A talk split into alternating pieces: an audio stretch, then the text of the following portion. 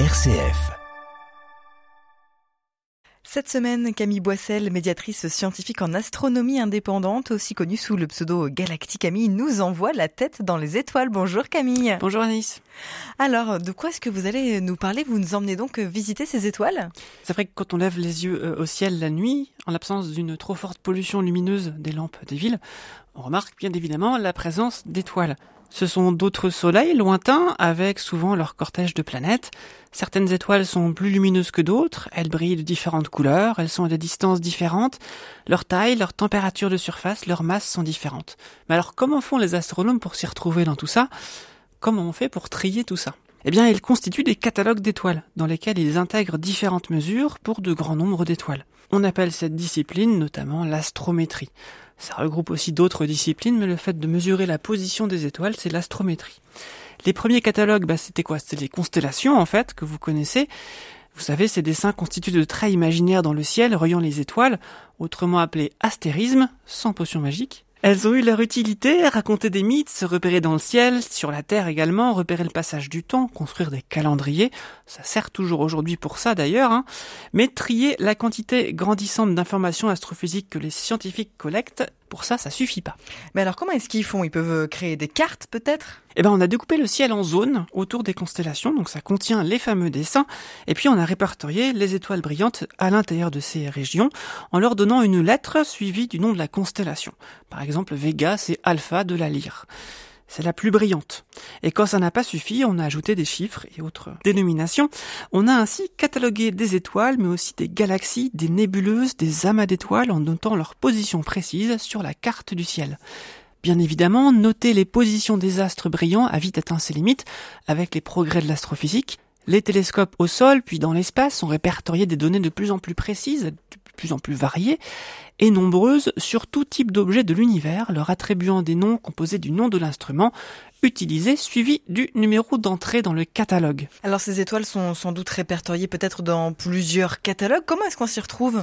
Et en effet, Anaïs, les étoiles sont répertoriées dans plein de catalogues différents, et souvent les catalogues se recoupent, donnant des données complémentaires ou similaires parfois aux précisions variées, des luminosités apparentes dans diverses longueurs d'onde, des masses, des tailles, etc. Si bien que chaque étoile brillante du ciel a aujourd'hui plusieurs dizaines de noms différents, correspondant chacun à un catalogue différent. L'étoile polaire, par exemple, vous savez, celle qui donne le nord, dans la constellation de la Petite Ourse, eh ben, son nom usuel c'est Polaris, en nom international, mais on peut aussi l'appeler Alpha Umi, pour Ursa Minor, c'est l'étoile la plus brillante de la constellation de la Petite Ourse.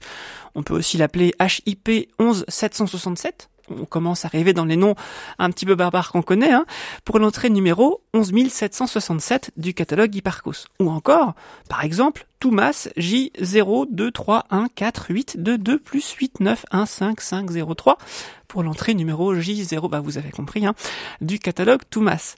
C'est de là que viennent ces nomenclatures complexes, donc des astronomes. Vous aurez remarqué, vu la taille de ces numéros d'entrée, qu'il existe de très grands catalogues, et même de plus en plus volumineux. Hipparcos, le fameux catalogue là, donnait une distance déjà assez précise pour une centaine de milliers d'étoiles proches du Soleil. C'était très précieux comme catalogue. Parce que la distance, c'est crucial en astronomie, c'est la porte d'entrée, la clé pour beaucoup d'autres informations. Et il est toujours utilisé aujourd'hui, euh, Hipparcos, ce, ce catalogue? Tout à fait, mais maintenant on a lancé d'autres satellites qui font d'autres campagnes d'observation pour améliorer encore tout ça. Son successeur, le catalogue Gaia, est toujours en cours de constitution. C'est un catalogue du coup qui est euh, collecté par euh, le satellite Gaia de l'Agence spatiale européenne. Il a été lancé le 19 décembre 2013 et placé au point de Lagrange L2 à 1,5 million de kilomètres de la Terre. C'est un point dans l'espace où la gravité de la Terre et du Soleil s'équilibre. Et à cet endroit, eh bien, il n'est pas gêné par la Terre. Quand il observe les étoiles, il n'y a pas la Terre qui vient se mettre devant en photobombe.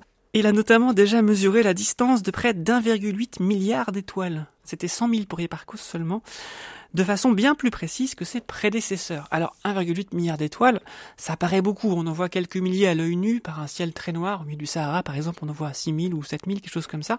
Mais là, faut quand même se dire que la Voie lactée, c'est 200 milliards d'étoiles. Donc c'est qu'un petit morceau de la Voie lactée.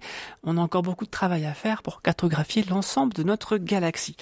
Si je vous raconte tout ça, c'est parce qu'en octobre 2023, eh bien, on a publié le nouveau catalogue de Gaïa avec d'énormes quantités de données extrêmement précieuses sur les étoiles de notre galaxie. On a fait du chemin depuis les histoires qu'on racontait en dessinant des constellations dans le ciel. Merci beaucoup Camille Boissel pour ces histoires qui nous font rêver. Camille Boissel, vous êtes donc une médiatrice scientifique en astronomie indépendante. À bientôt. Merci.